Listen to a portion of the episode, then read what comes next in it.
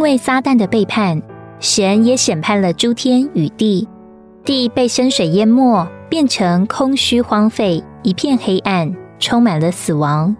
就这样，大地沉寂了好长一段时间。然而，在神内心深处，始终不曾忘记他起初创造的目的，要得着一般人在地上彰显他，并代表他。于是，到了某一天，神再次行动了。这一次的故事从三件事开始：神的灵、神的话与神的光。神的灵复照在水面上。首先，神的灵来了，预备产生生命。圣灵附议在将地淹埋的死水上，是生出生命的第一个条件。接着，神说了第一句话：“要有光。”神的话来了，然后光也带来了。光一来，就驱除笼罩着死水的黑暗，光暗分开了。神称光为昼，称暗为夜。这是神第一日的创造，是借着神的说话。神又说：“诸水之间要有广阔的空间，将水与水分开。”于是神造出空气，将空气以下的水和空气以上的水分开。这是神第二日的创造。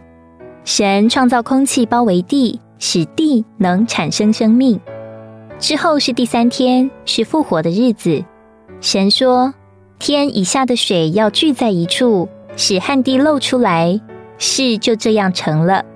神称旱地为地，称水的聚处为海。整本圣经中，海代表死亡，地代表基督自己。在撒旦背叛并神审判原始的创造之后，地上除了水以外，几乎什么都没有了。神把空气以下的水聚拢，使旱地露出来，为着产生生命。这意思是神做工在众水上，要拘禁和限制众水。神使旱地与死水分开，就产生了植物的生命。于是地生出青草和结种子的菜蔬，各从其类，并结果子的树木各从其类，果子都包着核。草是最低等的植物生命，结种子的菜蔬较高等，结果子的树木更高一等。神将菜蔬与果树供人做食物，又将草供野兽和牲畜做食物。保罗说：“因为那说光要从黑暗里照出来的神，已经照在我们心里，为着光照人，使人认识那显在耶稣基督面上之神的荣耀。”从这节经文，我们能领会创世纪一章所记的每件事，必定是与生命、与神的光照、与神的福音有关，也可以连结应用在我们的身上。回想我们得救前的光景，那时我们只是荒废和空虚，我们的生命是无意义的，并且被黑暗所笼罩。但是有一天，主耶稣来了，那灵在我们里面。柔和慈爱的父意在我们的死亡与深渊之上，使我们愿意向他认罪并悔改，转向他并信靠他，我们就从那灵得着重生。接着，我们里面有了神的说话。当我们接受那活的话，那话就在我们里面照亮。